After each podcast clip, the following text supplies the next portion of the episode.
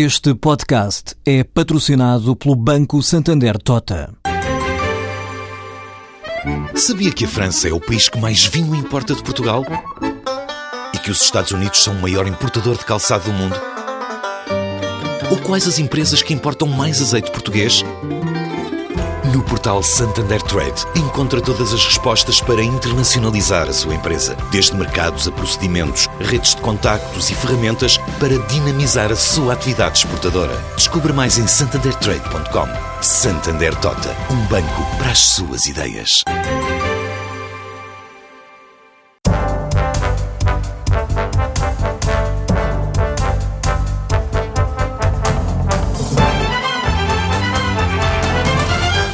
Miguel Paiás Maduro, ministro adjunto e do Desenvolvimento Regional, tem 47 anos, foi advogado-geral no Tribunal Europeu de Justiça no Luxemburgo e é docente em várias universidades, entre as quais a Faculdade de Direito de Yale, o Instituto Universitário Europeu em Florença. No governo tem pelo menos três um, pelouros-chave: a coordenação política, a questão inicial ou a gestão inicial dos fundos europeus e a RTP é especialista em Direito Europeu e em Direito Constitucional, o que faz, portanto, com que esta entrevista venha mesmo a calhar. Começando então por esta parte, perante este seu currículo e a ligação ao Direito Constitucional, é inevitável falar destes últimos tempos, os tempos mais recentes e dos sucessivos chumbos que o Governo tem tido, já são oito.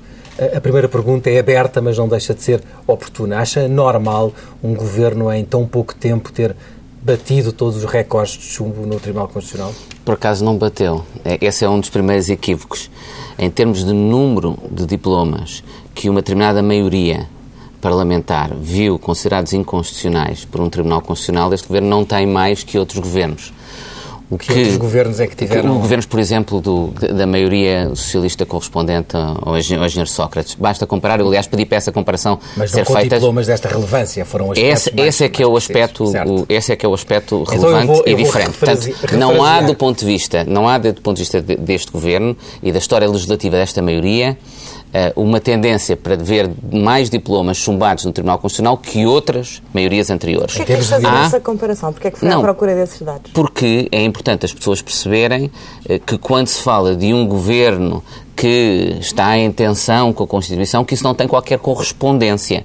O que há é, em determinadas áreas, que correspondem precisamente, e não é por acaso, a áreas uh, relativas a medidas de consolidação, de consolidação orçamental decorrentes da situação de emergência do nosso país, relativamente a essas áreas, sim, é que este governo viu determinados diplomas, que são diplomas estratégicos, diplomas importantes, considerados inconstitucionais pelo Tribunal. Mas eu diria que esse não é um problema para o Governo, esse é um problema para bem. o país. Já, já e já avaliar, agora... Já vamos avaliar o problema do país, mas de qualquer maneira há de facto uma relação deste Governo com o Tribunal Constitucional, comprovada nestes chumbos, chumbos de uma dimensão e de um impacto muito superior. Diplomas a... importantes, sobretudo do ponto de vista daquilo que é uma prioridade para o país neste momento, que é conseguir sair da crise da situação de emergência financeira que se encontrou. E, portanto, diplomas particularmente importantes do ponto de vista da consolidação orçamental. São diplomas numa área em que normalmente os tribunais constitucionais, precisamente, são bastante diferenciais relativamente ao processo legislativo relativamente ao, ao legislador. Ou seja, e aceitam, mesmo o nosso, aceitam mais sim, ou intervêm menos. Na, na doutrina constitucional, normalmente considera-se, e mesmo na jurisprudência constitucional comparada, que esta é uma área em que normalmente o Tribunal Constitucional, só os tribunais constitucionais, só intervêm em casos de medidas arbitrárias. Essa situação, aliás, também foi dita já por ex-juízes do Tribunal Constitucional Português, como, por exemplo, o, o, professor Vital Moreira, que veio que dizer isso mesmo. Mas uh, uh, essa não tem sido a posição da maioria do nosso Tribunal Constitucional e é isso que nós temos de respeitar. No nosso sistema democrático constitucional, nós não estamos obrigados a concordar com as decisões do Tribunal Constitucional, eu não concordo com elas, eh, mas estamos obrigadas, obrigados a respeitar essas decisões. E, e é isso que o Governo fará escrupulosamente.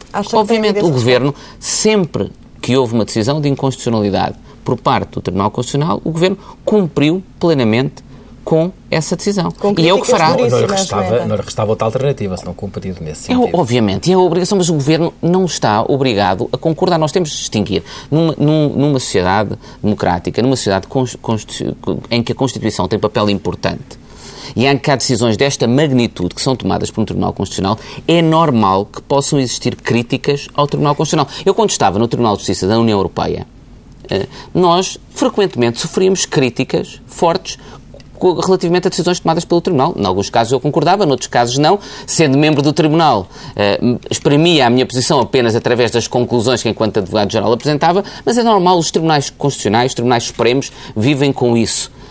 Essas críticas da jurisprudência do Tribunal é, é, é, são, são normais. Sendo que, do ponto de vista institucional, o comportamento deste Governo relativamente ao, ao, ao, Tribunal Constitucional penso que é intocável. Cumprimos a, e queremos cumprir escrupulosamente. Vamos já avaliar um ou dois pontos, enfim, confrontá-lo com uma ou duas declarações eh, até do Primeiro-Ministro sobre esse assunto, mas deixe-me fazer-lhe a pergunta ao contrário.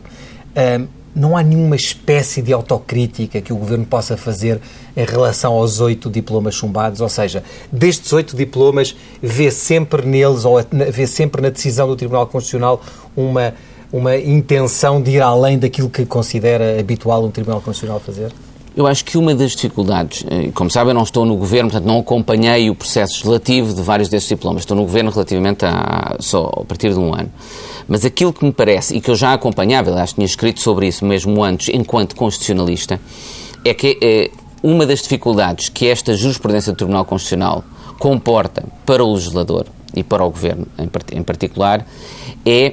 Um, a incerteza e a dificuldade de estabelecer claramente orientações quanto àquilo que é admissível ou não é admissível. Uhum. É muito difícil para um governo saber que 10% de um, de um corte pode ser admissível, que 14% não é, depois 12 é, ou 13%. É que, porquê é que é difícil? Vamos lá ver. O, o, o Tribunal já chumbar em 2013 os cortes nos subsídios dos funcionários públicos e pensionistas. E aquilo que se achava, ou seja, que, os, que até os leigos achavam que havia um risco acrescido a partir do momento em que, do ponto de vista percentual e do ponto de vista também do número de pessoas ou do valor a partir do qual as pessoas eram atingidas, que a probabilidade do diploma ser chumbado este ano era, era flagrante. O Tribunal, uh, o, o Tribunal dos acordos anteriores, eu não, eu não, quero entrar no detalhe do debate de, dos acordos do Tribunal, mas nos acordos anteriores, o Tribunal disse sempre que entendia, por um lado, que as reduções aplicáveis eram excessivas, eram desproporcionais, violavam o princípio da proporcionalidade. Por outro lado, também disse que as reduções correspondentes às reduções que foram adotadas pelo governo ainda dos dinheiros de Sócrates de 2010 não eram um limite de redução aceitável, portanto podia ser superior a isso. Mas, Ora, entre esta margem, entre, entre esta margem, entre não, mas foi isso que o governo, foi isso que o governo, foi isso que o governo, um foi, foi isso que o governo, mas essa é que é a questão que muitos constitucionalistas, e eu devo dizer, não tem paralelo noutra jurisprudência constitucional, criticam na jurisprudência do Tribunal. É que esse problema é um problema de uma opção legislativa. É, Torna-se muito difícil. Como é que nós sabemos qual é exatamente o passo correto ou não? Essa é que é a dificuldade. E é por isso que porque esse problema, porque nós não podemos, nós não podemos, nós não podemos, a, a posição do governo é esta. Nós temos, o país tem de continuar um processo e um esforço de consolidação orçamental esse esforço de consolidação orçamental é um esforço que é, para além disso, imposto pelas próprias regras da nossa participação no euro. Uhum. Uh, a questão é qual é a margem que a interpretação da Constituição feita pela atual maioria do Tribunal Constitucional deixa relativamente a isso. Eu entendo que a experiência do Tribunal Constitucional e outros constitucionalistas não é clara a esse respeito e precisamente por isso é que o Governo decidiu, desde logo, não... antecipar agora não, não, esse aqui é... O Governo sente-se sem margem. Não, o Governo quer saber qual é a margem. Por isso é que antecipou agora que... É, não, há duas questões diferentes. Há uma aclaração quanto às consequências deste acórdão específico que foi uh, decidido agora pelo Tribunal Constitucional. Essa é uma questão mais técnica, tem a ver com consequências, com questões que são consequências técnicas, mas de grande relevância para a vida concreta das pessoas. Uhum. Quer saber como é que nós tratamos as pessoas que já receberam subsídio de férias com redução face àqueles que, eventualmente, de acordo com, com o acórdão, não iriam Uh, uh, iriam receber esse subsídio de férias sem redução, por exemplo, uma questão desse tipo. Uh, o acordo não é claro relativamente às decisões, mas essa é uma questão mais limitada. Há uma questão mais importante que tem a ver com a necessidade que o país tem de estabilidade, de previsibilidade quanto aos rendimentos dos portugueses, quanto à carga fiscal, de previsibilidade também para os nossos parceiros e mercados internacionais, que é fundamental para o financiamento e para a recuperação sustentável da nossa economia e previsibilidade, por último, é quanto às condições da nossa participação no euro. E é por isso que nós antecipamos as medidas que tínhamos previstas para 2015, porque este último acórdão do Tribunal Constitucional, aliás, suscita também dúvidas a esse respeito, porque diz que as condições que justificavam, mesmo assim, algumas das medidas que o Tribunal ainda aceitou para este ano, que no fundo eram os cortes relativos a 2010. Com o fim do programa de assistência. de, de, o, o, estão em parte relacionadas com o programa de assistência económica-financeira e o Tribunal nota que esse programa de assistência económica-financeira termina em 2015. E, portanto, é importante perceber que consequências é que podem decorrer daí e que relação é que o Tribunal também faz entre as obrigações que resultam da Constituição e as obrigações europeias? De que forma é que a nossa Constituição deve ser interpretada atendendo às nossas obrigações europeias? Porque este acórdão, falando do fim do PAF, do Programa de Assistência Económica e Financeira, ignora a dimensão que diz respeito à nossa participação no euro e às obrigações europeias. E é isso que o Governo pretende ver é clarificado. Precisa de algumas coordenadas, é isso? Uh, e, e, avançando o, país aqui, precisa de coordenadas. O país na, precisa na de coordenadas. É fundamental. esta última decisão, uh, uh, acredita que o Tribunal Constitucional aprovará a nova e prometida tabela de remunerações da função pública, tendo em conta que se a dimensão dos cortes for a mesma, será difícil haver aqui uma luz verde. O, o, Governo não compete, eu não vou estar a fazer previsões sobre o que é que o Tribunal decide ou deixa de decidir. Mas avançará o que, o, que, o, o que o Governo entende é, se avança com a medida é porque entende que ela é constitucional. Entendemos que, ela é, que, que essa medida é, é constitucional. Mas queremos, devido à incerteza gerada pelo acórdão do Tribunal Constitucional quanto às condições que em 2015 permitirão ou não certas medidas de consolidação orçamental, queremos ver essa situação clarificada o mais rapidamente possível, porque isso é no interesse do país. Imaginem o que, é, o que, o que qual era a situação. Imaginem o que é que seria vivermos mais de um ano sem sabermos exatamente se essas medidas eram ou não aceitáveis. É aquilo que, que, que, o André Macedo há pouco dizia, mas uh, havia quem dissesse que as medidas eram aceitáveis, relativamente às atuais. O, outros diziam que não eram, que, que, eram aceitáveis. O país não pode viver com isso, nem em termos de mercados internacionais. Que não eram Os mercados que iam chumbar no por acaso, por acaso não, não, não, estou de acordo com isso. Não sei qual, a que maioria é que se refere. Não, a maioria da, da opinião publicada, até de vários constitucionalistas. Por acaso, não, não é, eu acho por acaso é que os jornalistas só ouvem alguns constitucionalistas, sempre os mesmos. Se ouvissem outros, não, outros constitucionalistas. Ouvimos, ouvimos caso, por acaso, por acaso acho, e talvez direita, fosse conveniente já agora ouvirem também jornal, uh, uh, uh, juristas e constitucionalistas de direito constitucional comparado, porque viriam, poderiam ver que do ponto de vista do direito constitucional comparado, eh, eh, eu entendo que as medidas que o Governo adotou correspondem àquilo que é uma interpretação clássica do princípio da igualdade na jurisprudência constitucional da maior parte dos tribunais constitucionais europeus. Deduz aqui que considera que as decisões do Tribunal Constitucional, algumas têm, são atacáveis. Uh, acha que são atacáveis uh, ao ponto do, do Primeiro-Ministro dizer que se calhar era preciso mudar a forma como são escolhidos os juízes uh, do Tribunal? Há duas coisas diferentes e eu volto a repetir. Uma é concordar ou não com as decisões do Tribunal Constitucional. E eu discordo, naturalmente. Isso é legítimo. Muito bem, mas estamos a falar... Mas outra coisa é tipo é cumprir com elas. E é porque queremos cumprir com elas. E porque o país terá sempre de viver num contexto em que o que é admissível à luz da Constituição é o que o Tribunal Constitucional entende como tal, que nós queremos clarificar a situação o mais rapidamente possível. Essa é uma questão. A outra é uma reflexão mais ampla sobre o, o, futuro do Tribunal, o Tribunal, o Tribunal, o Tribunal Constitucional. Uh, o, o Primeiro-Ministro pronunciou-se num âmbito de, do partidário. Eu estou aqui enquanto membro, membro do Governo, portanto não vou fazer não comentários que poderei vir a fazer e a discutir e a fazer uma reflexão desse tipo no âmbito do meu próprio partido. Aqui, enquanto, enquanto membro do Governo, não vou fazer comentários de outro tipo. Mesmo que sejam comentários partidários, são feitos pelo Primeiro-Ministro e dizem respeito à, à eleição dos, à escolha, aliás, dos juízes para o Tribunal Constitucional, tendo o atual Governo nomeado quatro desses juízes e, portanto, a certa altura parece é um tiro no pé do próprio Governo, parece uma crítica, um desgaste apenas, uma atitude confrontacional em relação ao Tribunal Constitucional. Não acha que sobra disto tudo, sobra essa... O Governo tem tem, tem se comportado de uma forma institucionalmente irrepreensível com o Tribunal Constitucional. Mesmo esta Temos cumprido. Aliás, mesmo aquilo que as pessoas designam com o pedido de declaração e que tecnicamente hoje em dia tem outra designação, que é uma,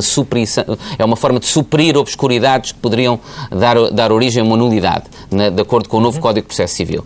Mesmo isso, mas que as pessoas designam de pedido de declaração, tem como objetivo permitir-nos cumprir escrupulosamente com o Acordo do Tribunal Constitucional. É porque há dúvidas quanto às consequências da decisão do Tribunal que nós queremos clarificar essas dúvidas. Portanto, não há aí nenhum ataque ao Tribunal Constitucional. Nós discordamos da decisão do, quatro da, juízes, nós discordamos da decisão do Tribunal Constitucional, mas cumpriremos essa decisão escrupulosamente. Mas é assim tão difícil reconhecer que pontualmente o Governo tem excedido no tom da crítica, nomeadamente, neste caso aqui é evidente. Os partidos políticos no seu seio podem de uma forma perfeitamente legítima, fazer uma Não reflexão de ser legítima. sobre, sobre o Tribunal, o Tribunal, o Não Tribunal deixa de ser legítima. Ela legítima é, pode ser co- excessivamente confrontacional e por isso pouco Eu acho assim. perfeitamente aceitável que, num âmbito partidário, se façam reflexões sobre a natureza do Tribunal Constitucional, sobre questões mais profundas. Aliás, o debate em que, por exemplo, esse debate em que o Primeiro-Ministro interviu era um debate precisamente sobre a evolução do nosso sistema político e constitucional mais amplo. Era esse tipo de questões que estavam ali a ser discutidas. Mas também deixa aquele sabor de alguma impreparação, dizer que é preciso escolher de outra maneira os juízes quando, nesta altura, quando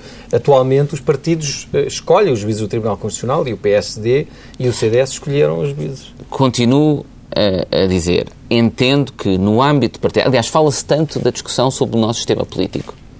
Portanto, nós não podemos limitar a discussão sobre o futuro do nosso sistema político e constitucional. Aliás, acho que é uma questão muito interessante e que nós temos de fazer e que é uma questão que, aliás, a montante tem outra, que é a própria natureza do nosso debate e discurso político e debate público. E, precisamente, nós não devemos restringir o âmbito desse debate público, devemos alargá-lo. Muito bem, por isso daí se compreende, enfim, também a frase que a Vice-Presidente do PSD, Teresa Leal Coelho, disse, enfim, na entrevista que deu, em que eh, acusou o TC, o Tribunal Constitucional, de fazer juízes de ponderação política e de condicionar a liberdade do legislador. Ahm, e o contrário não é verdade, ou seja, o Governo não está a tentar também, com estas críticas e esta pressão permanente, Claro, condicionar já agora, quanto à questão de- de- do condicionamento ou da, intru- da intru- da intrusão na margem da apreciação do legislador, isso também foi dito pelo professor Vital Moreira, por exemplo. O professor Vital Moreira passou a ser um defensor, um defensor- Não, eu acho que o professor Vital Moreira. passou a ser uma referência. É, eu eu- e aliás, o professor Vital Moreira faz uma, uma diferença muito importante e muito relevante, que é ele não está de acordo com algumas medidas, mas distingue isso de entender que elas são inconstitucionais. E essa diferença é muito importante. Eu acho que o professor Vital Moreira é um grande constitucionalista e demonstra isso nessas opiniões. Não, não quer de forma nenhuma apropriar aquilo que ele diz do ponto de vista de legitimação política do governo. Mas acho que, enquanto constitucionalista, re- reconheço E, portanto, e devo dizer que tem tido um- uma posição Portanto, que eu considero que, de facto, notável. o Tribunal Constitucional está a interferir na liberdade do legislador. Ou seja, estamos quase a um passo de um tal governo de juízes, é isso? O que eu digo, eh, eh, e repito, é o seguinte: do ponto de vista da jurisprudência constitucional comparada, eh, do ponto de vista da tradição jurisprudencial do nosso próprio Tribunal Constitucional, em matérias de apreciação económica e social, normalmente um tribunal só intervém, só declara a inconstitucionalidade quando a medida é claramente arbitrária. Ah, não parece que fosse esse o caso, e por isso é que eu digo que eu discordo das decisões do Tribunal Constitucional, mas estou aqui, enquanto membro do Governo, para cumprir escrupulosamente com essas decisões. Como é que isso se resolve aqui daqui para, daqui para a frente? Ou seja, o Tribunal Constitucional agora decidiu, ou nos últimos anos, decidiu seguir este caminho e, portanto, há agora jurisprudência até nessa, nessa decisão de olhar para a produção legislativa do Governo. Nós temos de forma- clarificar, nós temos de clarificar exatamente qual é eh, a extensão eh, dessa jurisprudência. Ou seja, quais são os limites que essa jurisprudência define relativamente às medidas e ao tipo de medidas de consolidação orçamental que podem é ser tomadas. Ou seja, como é que se as medidas, como é se o Tribunal, faz? eh, como o Tribunal suscita a dúvida, mas diz, de novo, que É não possível. decide, relativamente a 2015, por exemplo, nós temos de antecipar essas medidas. É mais, para saber se o Tribunal entende que só podem ser medidas do âmbito fiscal, só, só através do impo, de, de impostos é que pode ser feita consolidação orçamental, e de que forma é que o Tribunal Constitucional reconcilia isso, se entender que é esse o caso, reconcilia isso com as nossas obrigações no seio da União Europeia e no seio do euro. Eh, sendo que no nosso sistema democrático e constitucional, a autoridade última para interpretar a Constituição pertence ao Tribunal Constitucional. Mas é precisamente porque nós queremos clarificar E isso, isso nunca estará em causa. que queremos, portanto, obvi- essa- obviamente que não. E, e- e é precisamente por isso que nós entendemos que tínhamos de antecipar estas medidas, as medidas de consolidação orçamental para 2015, só se aplicarão a partir de janeiro de 2015, mas antecipamos essas medidas para elas poderem ser apreciadas e podermos ter, do ponto de vista constitucional e do ponto de vista da relação entre aquilo que são as nossas obrigações da nossa Constituição e as obrigações que resultam da União Europeia, não é apenas do Tratado Orçamental, como às vezes se- se diz, é, é, é o mais forte, é, é, é uma das por acaso não é, mais fortes. Por acaso não é o direito da União Europeia. O próprio Tratado Orçamental diz que tem de, em primeiro lugar de respeitar o Tratado da União Europeia. Mas o Tratado Mas da União Europeia. esse ninguém os- não, não, respeitem muito, porque se nós não respeitarmos, há, so- há ações de cumprimento, há sanções Sim, podem ser aplicadas que a um Estado-membro, tudo que isso. as ações de Não, cumprimento muitas vezes acabam por... Não, não, André, está tá, tá muito enganado a esse respeito, que eu estive no Tribunal Constitucional e as sanções são muito elevadas relativamente a um Membro. aqui na ideia do Tribunal Constitucional. Sem haver qualquer relação agora com a questão que estamos a discutir, eu quero que seja claro. na ideia do Tribunal Constitucional e até porque é um especialista em, em- em Direito Constitucional, portanto terá já feito uma reflexão sobre que eh, Tribunal Constitucional eh, deseja em Portugal, que a Constituição deseja em Portugal. Não, nos, não quer partilhar um pouco dessa, dessa sua reflexão e das conclusões a que terá já chegado com certeza? Enquanto membro do governo, não vou estar a pronunciar-me agora sobre isso. Vou dizer apenas uma questão que disse que é uma, uma reprodução de algo que eu sempre disse enquanto constitucionalista. Entendo que em Portugal, por vezes, eh, o problema que as pessoas, alguns problemas que são atribuídos à Constituição têm menos a ver com o texto constitucional e mais com a interpretação desse texto constitucional, com aquilo que no constitucionalismo chama a cultura constitucional. Ou seja, aquilo que em termos da, eh, da interpretação feita eh, por uma determinada maioria do Tribunal Constitucional leva a que o conteúdo dado a uma norma seja de um tipo e não de outro, como eu disse. O que está aqui em causa, né, em muitos destes, eh, sobretudo no acórdão relativo aos salários, é a interpretação de um princípio de igualdade que existe em todas as Constituições. Uh, e esta interpretação é uma interpretação que é muito diferente daquela que é maioritária na maior parte dos países europeus.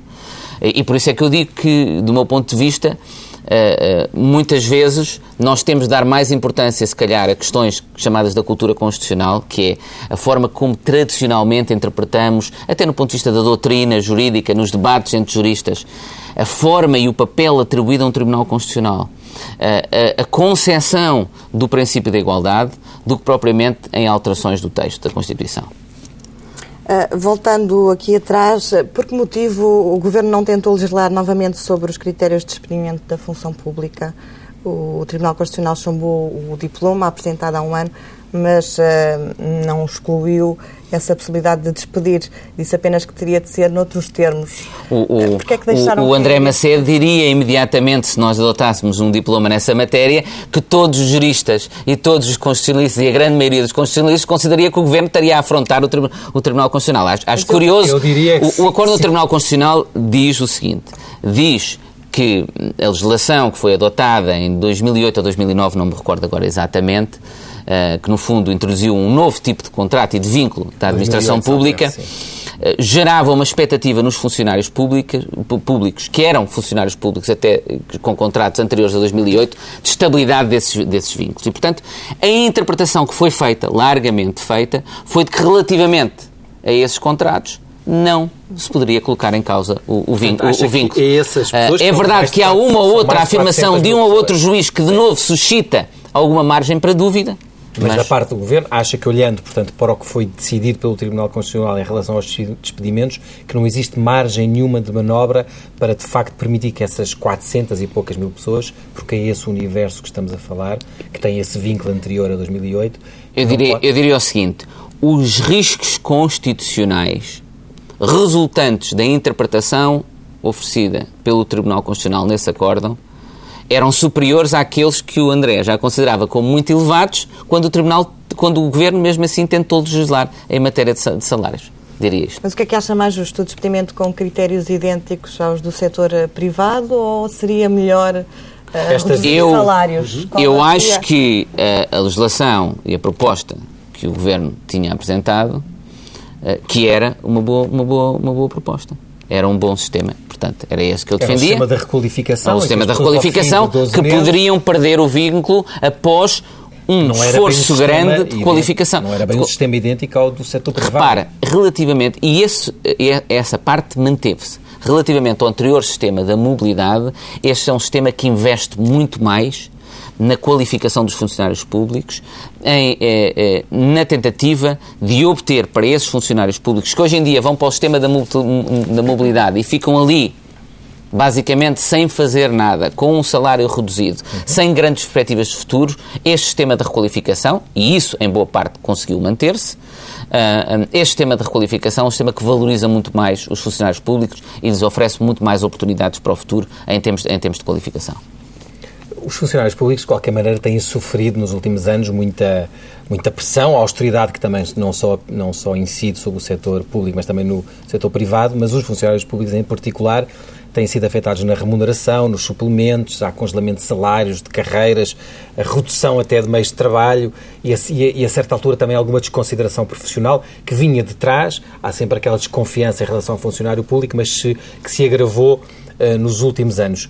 O Sr. Ministro tem noção disso? Tem noção que, de facto, os funcionários públicos em Portugal hoje estão desse ponto de vista, bem pior do que estavam e que se sentem francamente maltratados? Há, há duas, há duas questões diferentes.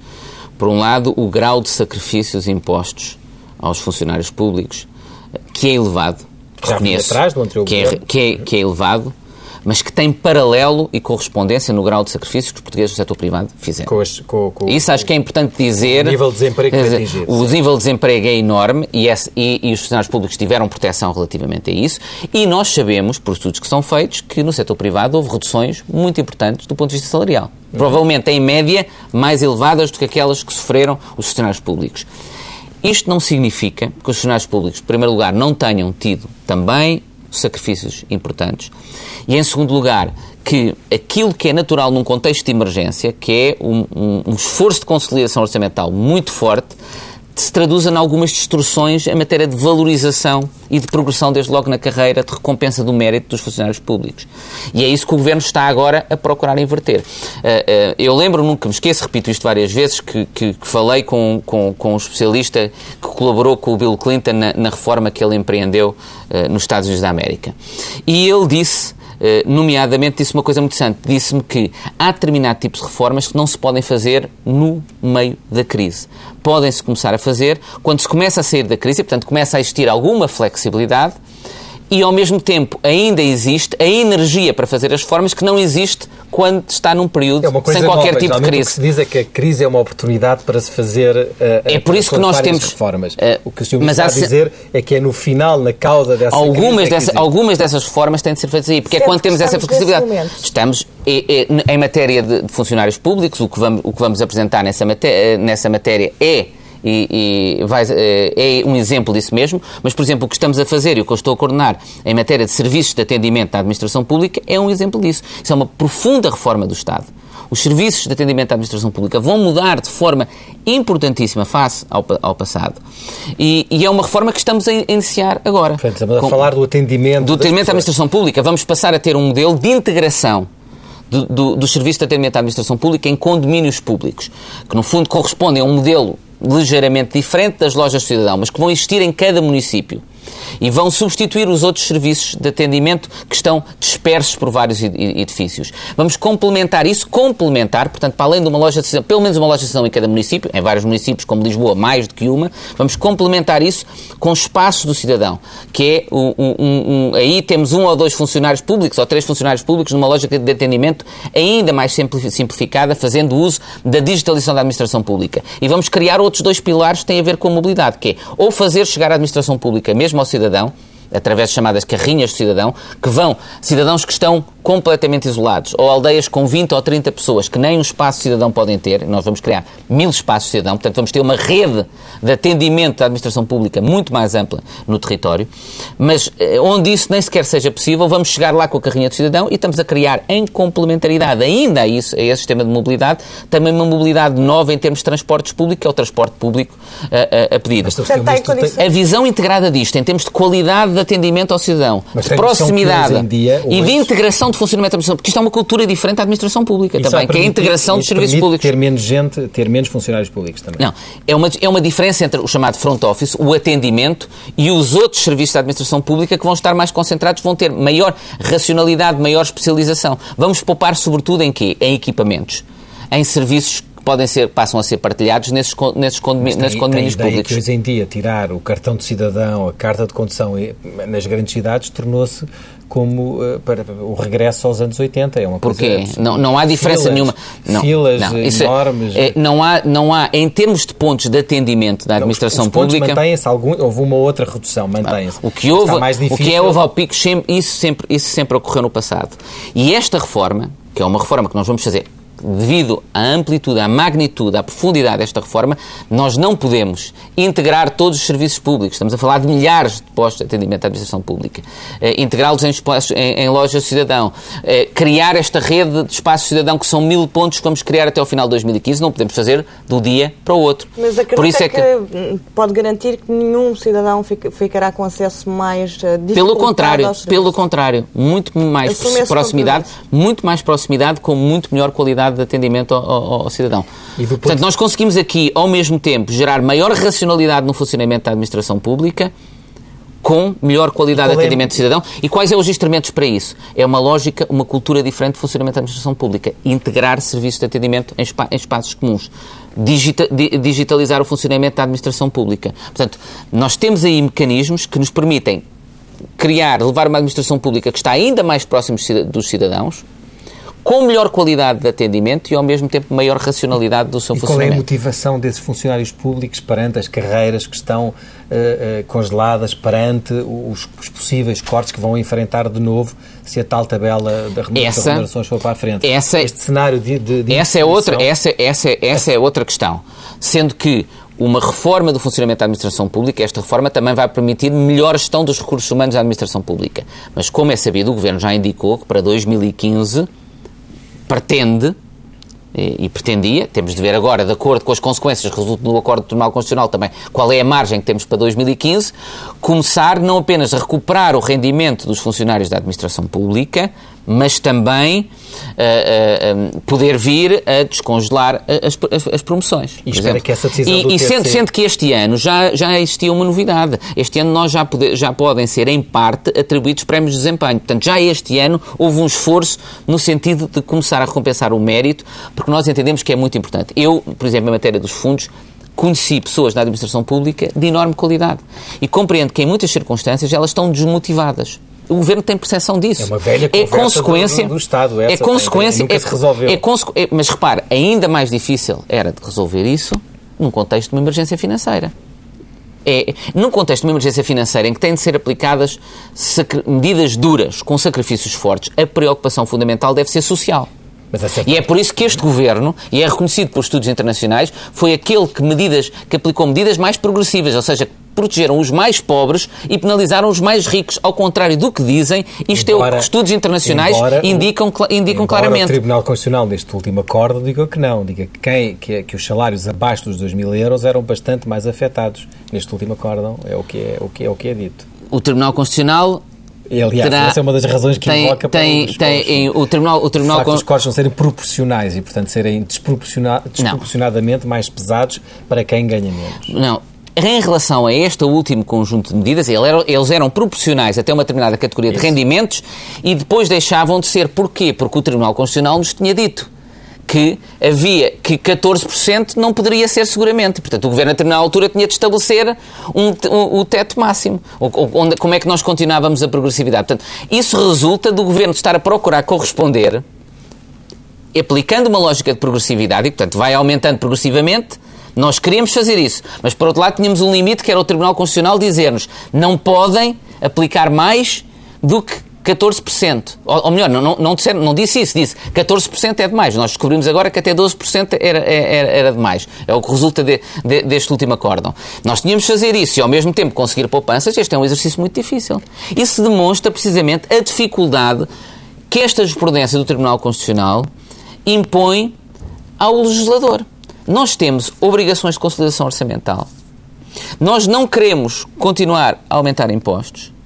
Nós queremos reduzir ao nível da, da, da despesa e queremos fazer isso de forma que é ao mesmo tempo Sim, conforme com as obrigações europeias e com as obrigações até constitucionais. Agora, o Governo tem aumentado Devido à dificuldade. Sempre, até há dois meses, há menos de dois meses, apresentou, um, embora ligeiro, um novo aumento de impostos na taxa social única e também no, na questão do IVA. Para. Portanto, não se pode dizer que o Governo tenha até agora revelado. O país tem. De... Nós, temos, nós temos. É simples. Nós temos de reduzir o nosso déficit não apenas porque temos obrigações europeias para o fazer, porque não, não podemos continuar a viver com déficits permanentes e, muito temos, elevados. Temos de reduzir o nosso déficit. Só há duas formas. Ou reduzimos a despesa, ou aumentamos a receita.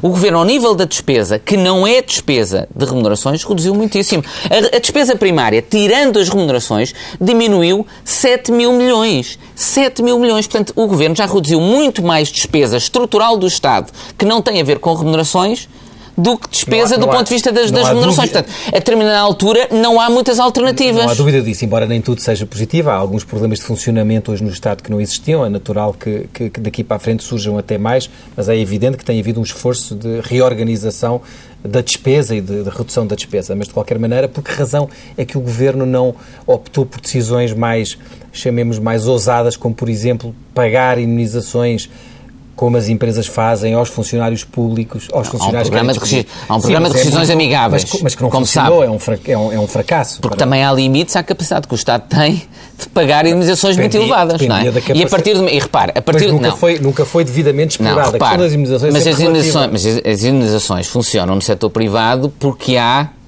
sempre a possibilidade do despedimento. Ora, a partir do momento em que o Tribunal Constitucional diz o vínculo tem de ser mantido, é óbvio que o incentivo para um funcionário público aceitar uma rescisão amigável e uma indemnização é muito limitado. Isso condiciona muito. Não se pode estar a comparar esse, desse ponto de vista, setor privado com o setor público, porque o setor público eh, eh, eh, tem essa limitação que resulta da decisão do Tribunal Constitucional, que nós respeitamos. Sr. Ministro, no discurso do 10 de junho, o Presidente da República disse que adiar por mais tempo o entendimento partidário sobre uma trajetória de sustentabilidade da dívida pública é um risco pelo qual os portugueses poderão vir a pagar um preço muito elevado. Ah, acha que há condições objetivas, ah, condições políticas objetivas para que exista este entendimento? O que é que o Governo tem feito para que isso aconteça? O Governo tem feito um esforço muito grande no sentido da abertura ao compromisso e do consenso. Eu, desde que cheguei ao Governo, como sabem, foi um dos elementos até que me identificou, foi esse. E, Disse e, e, por exemplo, nas minhas áreas, nas minhas áreas, não, e não, não só fiz, como pratiquei. Nas minhas áreas, cheguei a acordo com a Associação Nacional de Municípios, com a Associação Nacional de Fre- de Freguesias, para a Lei das Finanças Locais eh, e a Lei das Autarquias, da Lei das Autarquias Locais.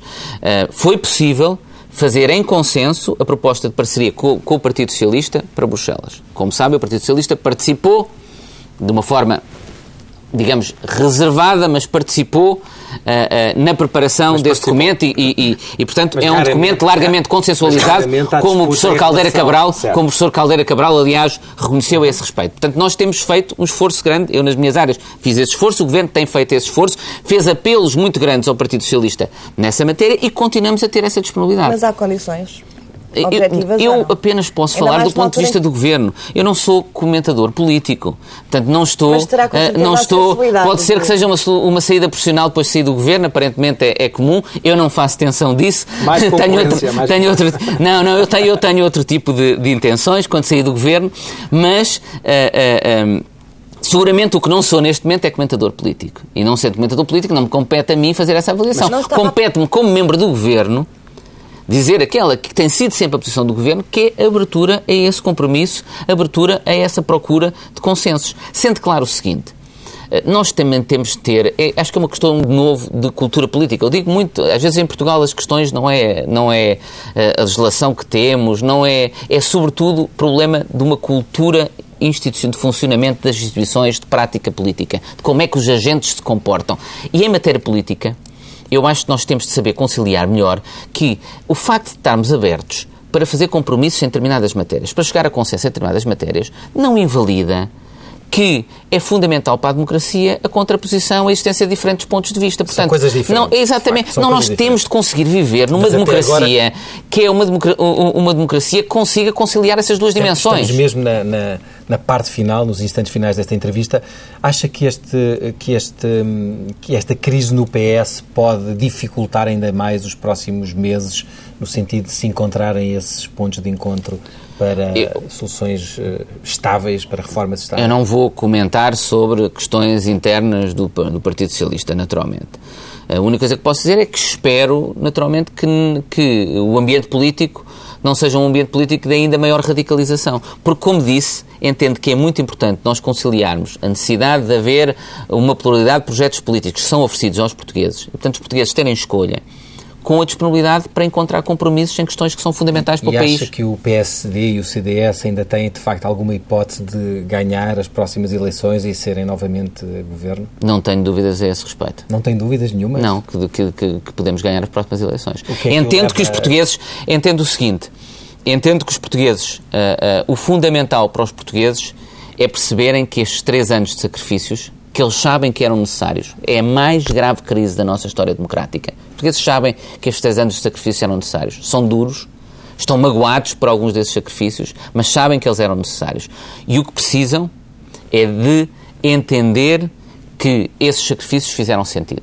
E hoje em dia nós estamos numa recuperação económica, estamos com uma queda de desemprego que não tem paralelo, temos, temos, temos uma, uma, acima, quase muito elevado, extraordinariamente, extraordinariamente elevado, mas é a maior queda de desemprego da União Europeia e não tem paralelo em décadas em Portugal em termos de queda. É muito elevado ainda, é seguramente muito, muito, muito elevado. Mas que a evolução é uma evolução positiva, é. Nós temos agora também de conseguir cada vez mais repercutir na vida cotidiana dos portugueses aquilo que são os bons dados da recuperação económica. Sendo que sabemos que essa recuperação económica é uma recuperação económica difícil, num contexto europeu muito complicado. Isso torna ainda mais notável alguns dos aspectos da nossa recuperação.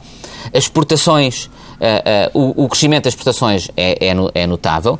Sofre às vezes. Está a reduzir-se, em, é em, em, parte, é, é, em parte devido à, à procura externa. Mas o que é notável é que as exportações têm sempre crescido, ao contrário do que acontecia no passado, mesmo quando cresciam agora cresceram sempre mais do que a procura externa. E, portanto, isso o que é que quer dizer? Quer dizer que as nossas exportações têm crescido em boa parte porque ganhamos, conquistamos cota de mercado. Não é apenas porque aumenta a, a procura externa. Muito obrigada. Muito obrigado. Muito obrigado.